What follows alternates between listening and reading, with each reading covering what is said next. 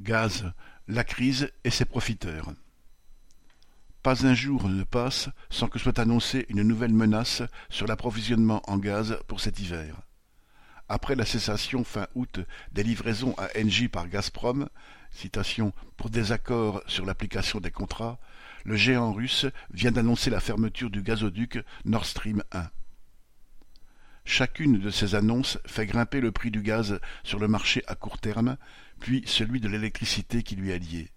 Ainsi le prix du gaz a été multiplié par dix depuis un an. Tout cela alimente les inquiétudes sur un risque de pénurie en même temps que l'agitation des dirigeants de l'Union européenne. Que Poutine utilise le gaz comme une arme économique en riposte aux sanctions occidentales et au soutien militaire massif à l'Ukraine n'est pourtant pas une surprise mais le fait que la production et la distribution de l'énergie soient entre les mains de sociétés privées concurrentes, toutes mues par le profit, empêche les gouvernements d'anticiper et de gérer les stocks rationnellement. Comme toutes les crises, celle du gaz est une occasion de rebattre les cartes entre capitalistes.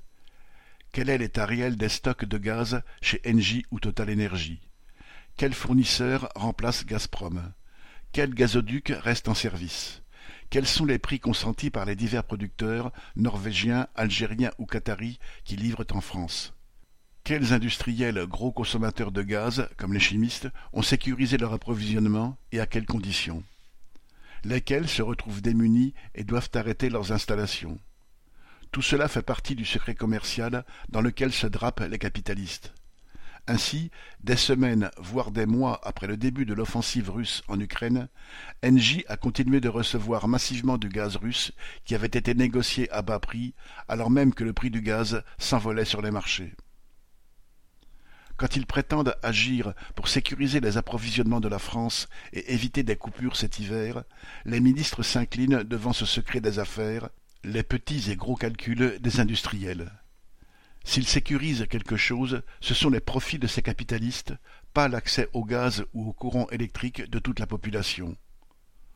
On peut en dire autant de la prétendue solidarité européenne.